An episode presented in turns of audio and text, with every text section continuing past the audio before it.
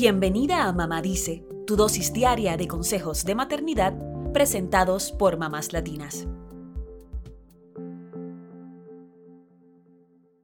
El mes de mayo en Estados Unidos está dedicado a la concientización sobre la salud mental materna. Esto nos lleva a abrir el diálogo sobre los padecimientos de salud mental durante el embarazo o después del parto.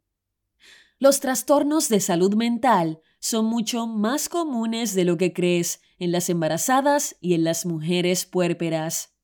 Lo que sucede es que muchas veces no se habla de ellos por vergüenza o pudor. También por el estigma que estos padecimientos tienen entre la comunidad latina, que muchos consideran como sinónimo de ser frágil o débil, de no ser fuerte. En el mundo, alrededor del 10% de las mujeres embarazadas y el 13% de las mujeres que acaban de dar a luz experimentan un trastorno mental, principalmente depresión, según la Organización Mundial de la Salud. En los países en desarrollo, las cifras ascienden a un 15.6% de las embarazadas y un 19.8% de las mujeres en el posparto. Además, la pandemia de COVID-19 empeoró la situación. La organización Care International realizó un estudio entre más de 10.000 participantes de 40 países sobre los desafíos que enfrentaron las mujeres durante la pandemia encontraron que el 27% sufrió un aumento en los desafíos asociados con la salud mental en comparación con el 10% de los hombres. Las mujeres participantes señalaron además el incremento de las cargas de cuidados no remunerados como fuente de su estrés y de las preocupaciones sobre los medios de subsistencia, la alimentación y la atención médica.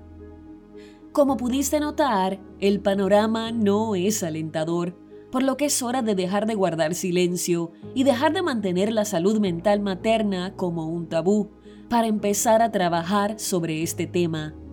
Recuerda que cuanto más temprano trates el asunto, más pronto y mejor te vas a recuperar. Así que a continuación vamos a destacar cuáles son los signos a los que deberías estar alerta no sin antes decirte lo siguiente. Ten en cuenta que la depresión no se manifiesta igual en todas las personas. Tal como destacan desde los Centros para el Control y la Prevención de Enfermedades, la frecuencia con que se presentan los síntomas, su duración y qué tan intensos se sientan puede ser distinto en cada mujer. Hablemos sobre la depresión durante el embarazo. ¿Sabías que los episodios depresivos suelen ocurrir con mayor frecuencia durante el primer y tercer trimestre? Sus signos y síntomas son los mismos que los que se presentan con la depresión en la población general. Sin embargo, hay otras pistas que la distinguen, según la clínica Mayo. Por ejemplo, sentir ansiedad excesiva acerca del bebé, tener una baja autoestima, esa sensación de no estar en condiciones para asumir la maternidad, no sentir placer con las actividades que generalmente son divertidas, como ir a comprarle ropita al bebé en camino, no cumplir con el cuidado prenatal o hacerlo de manera deficiente, fumar, beber alcohol o usar drogas ilícitas, tener poco aumento de peso producto de una dieta deficiente o inadecuada, o tener pensamientos suicidas. En cuanto a la depresión postparto, una de cada nueve mujeres tiene signos de este trastorno en Estados Unidos. Según los CDC, sus síntomas son similares a los de la depresión, pero pueden incluir llorar con más frecuencia de lo normal, tener sentimientos de enojo, alejarse de los seres queridos, sentirse distante del bebé, preocuparse o sentirse excesivamente ansiosa, pensar en lastimarse a sí misma o en lastimar al bebé y dudar de su capacidad para cuidar al pequeño. Ten en cuenta que la depresión no debe confundirse con los famosos baby blues. De hecho, Los CDC destacan que los sentimientos de la depresión postparto son más intensos y duran más que los baby blues. Baby blues, por si no lo conocías, es un término que se usa para describir la preocupación, tristeza y cansancio que muchas mujeres presentan después de tener un bebé.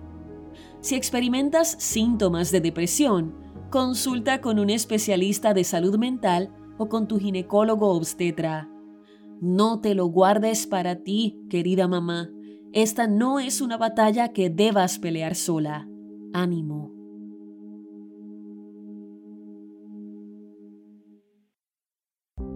Eso es todo por hoy. Acompáñanos el lunes con más consejitos aquí en Mamá Dice y síguenos en mamáslatinas.com, Mamás Latinas en Instagram y Facebook y Mamás Latinas USA en Twitter.